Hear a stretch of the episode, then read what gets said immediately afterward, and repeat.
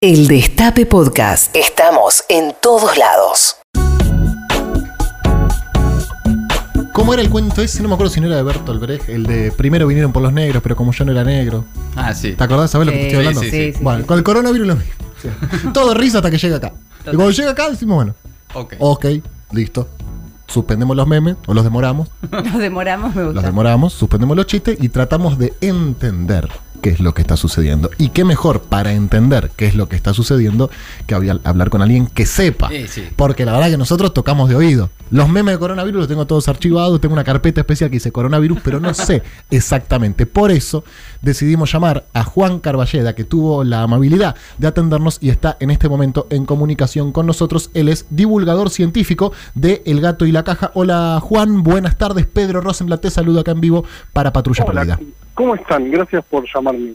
Eh, gracias a vos por atendernos en el medio de este, bueno, este caos generalizado, ¿no? Este eh, temor eh, fundado, infundado. Por eso queríamos hablar con vos, Juan, para que nos cuentes exactamente qué está pasando, si nos tenemos que preocupar, si tenemos que huir, exiliarnos, etcétera.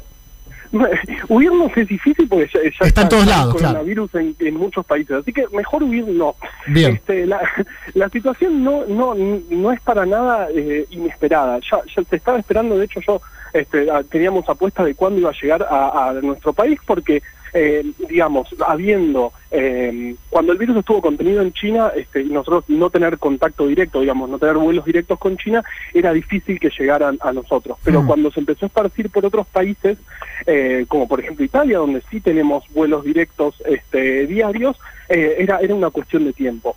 Ahora bien, ya confirmamos el caso en nuestro país. Sí. Eso no quiere decir to- eso no quiere decir mucho por ahora, porque es un caso importado, es una persona que se contagió en este, Italia y vino para acá. O sea, tenemos coronavirus en Argentina, pero es un caso importado. Lo importante ahora es tratar de contener la situación para que no haya contagios este, autóctonos eh, en nuestro país, Bien. que eso es lo, lo que se está tratando de hacer. Eh, tengo entendido que las siete personas que viajaron con él en primera, eh, o que viajaron cerca de él, están todas aisladas, ¿no? No presentan síntomas, pero por las dudas están siendo aisladas.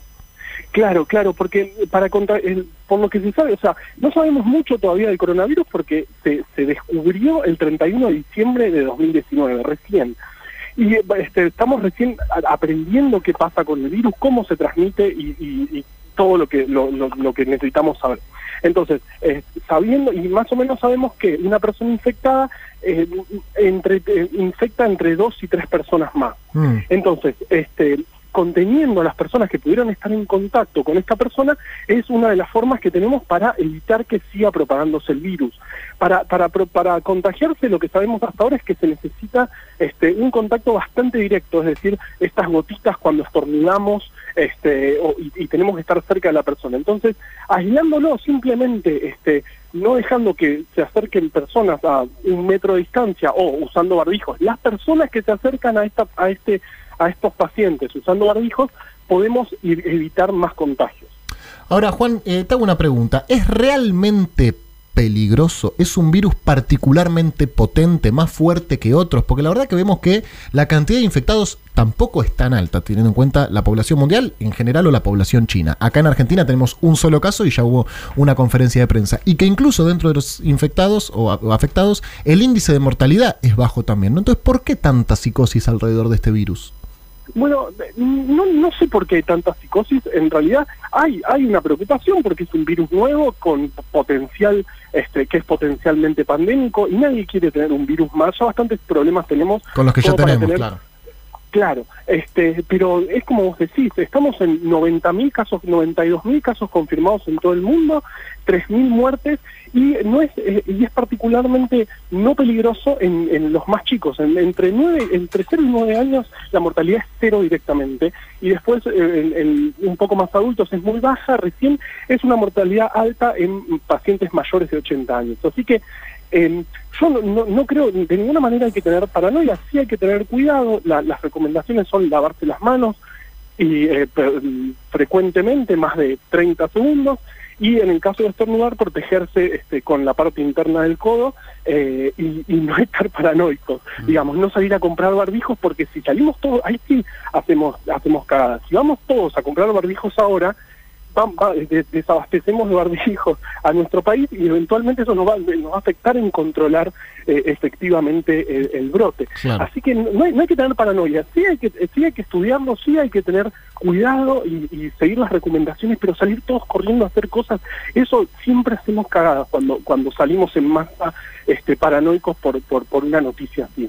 Carva, ¿cómo vas, Mati? Colomati? las autoridades sanitarias, al margen de la preocupación por el coronavirus, al mismo tiempo también dicen, che, pero ojo que también, y nos preocupa tal vez más, está el dengue, está el sarampión. ¿Cómo ves esa otra situación que tiene mucho menos difusión que el coronavirus? Bueno, eso, ahí sí, eso sí es mucho más grave. Eh, dengue, dengue estamos en, una situación bastante particular.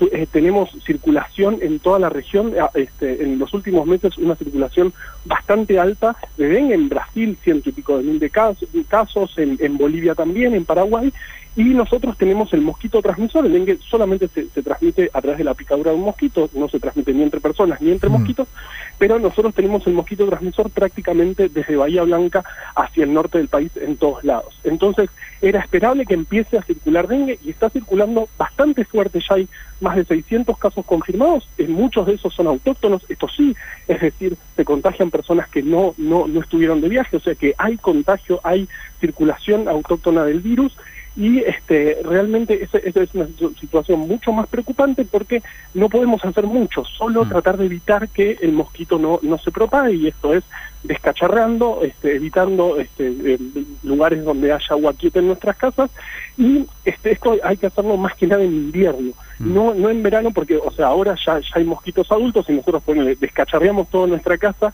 y la hembra tiene que poner huevos, va a encontrar algún lugar para ponerlo, este, más allá del descacharreo. Si el descacharreo lo hacemos en invierno, ahí sí tenemos mm. los, mosquitos solo son huevos y descacharreando podemos bajar la población.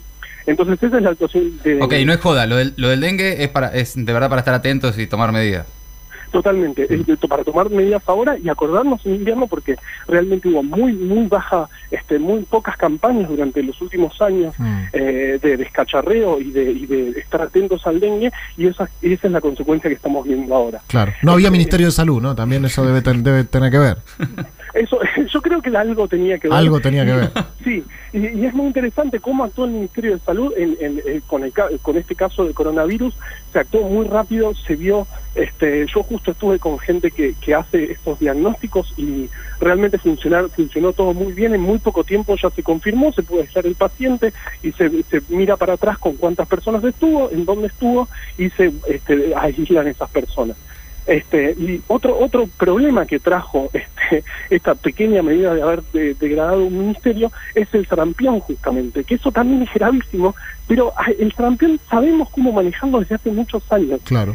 La, la vacuna para el sarampión es de 1963 es recontra efectiva, es obligatoria este, en nuestro país y funciona espectacular. Y de hecho, para esta época, eh, para más o menos 2015, se suponía que el sarampión iba a estar erradicado de toda la faz de la Tierra. Y no es así, gracias a los movimientos antivacunas o a países que, degradan su Ministerio de Salud y dejan, dejan este, atrás campañas de, de vacunación, se baja el porcentaje de personas protegidas en la población y vuelven a aparecer brotes.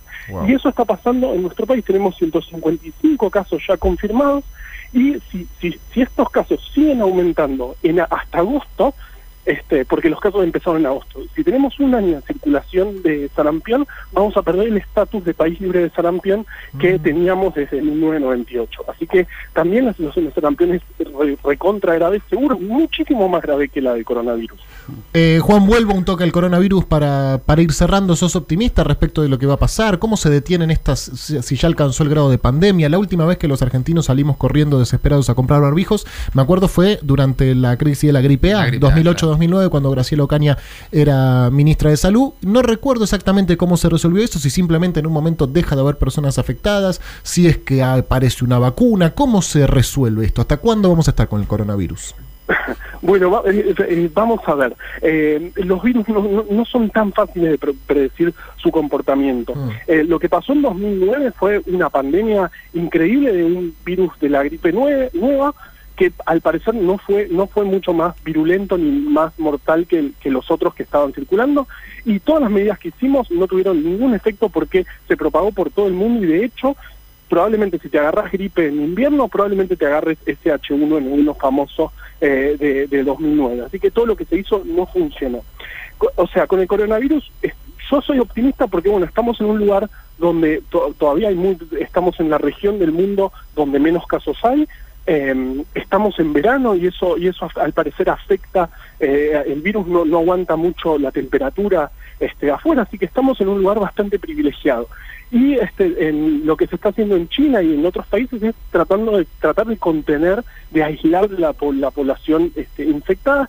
Y eso está empezando a tener resultados. En China está habiendo menos contagios que eh, menos cantidad de contagios que semanas anteriores y se está viendo que de alguna manera se empieza digamos no no está creciendo de manera logarítmica y Ok. este, eh, haciéndose pandémico tan rápido. Así que yo yo no no veo que sea muy muy agresivo ni ni muy ni muy grave. Además como vos decías no es un virus particularmente mortal este pero bueno hay que yo no, no me animaría a decir que a, a pensar qué va a pasar porque con los virus nunca se sabe son son realmente maravillosos de hecho yo trabajo en virus y, y eso este esa imprevisibilidad me, me vuelve loco Te hago la última, Carva.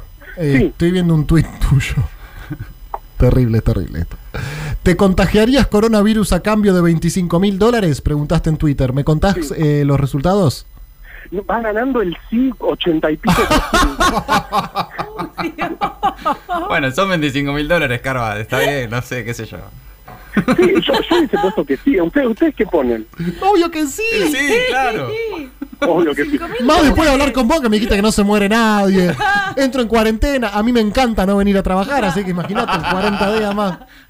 Claro, con Y encima 25 dólares ir lucas, A trabajar, claro. ya estamos. Ya estamos. Totalmente. Eh, Juan Carballeda, muchísimas gracias. Eh, te llamaremos para la próxima pandemia. Dale, obvio, siempre. Un abrazo grande. Un abrazo. El Destape Podcast. Estamos en todos lados.